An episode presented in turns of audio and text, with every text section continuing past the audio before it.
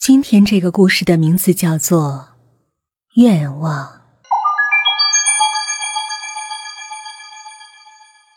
星期六，刘月决定清理下书柜，一千多本书盘踞了一面墙壁。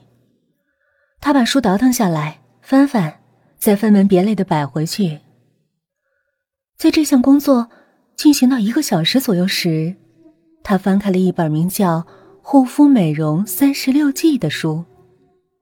一件什么东西从书页中掉落下来，他捡起来，是一张被折了两折的信纸。他打开，同时有点好奇，是一封信吗？不太像啊，只有短短的三行字。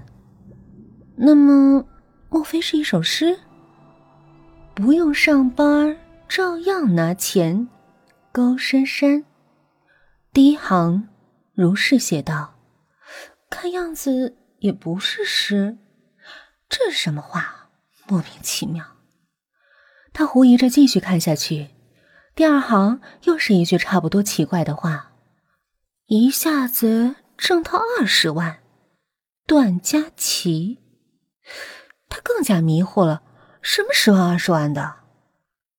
接着就是最后一行：“睡觉睡到自然醒，龚娜。”直到这一句，刘月才觉得脑中有一些往日的记忆复苏了，宛如春天的虫子在土壤下面复活。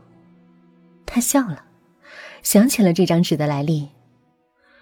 那是五年前的一个晚上，一个平庸的加班之夜。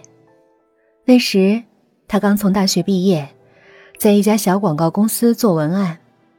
那家公司除了老板，普通员工只有四个人。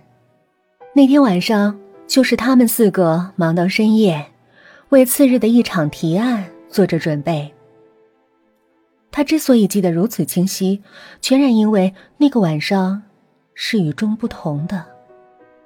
与众不同，指的是月亮。那晚。悬在夜空中的那轮圆月，不知为何，竟呈现出微微发红的颜色，就像一只布满了血丝的白眼珠。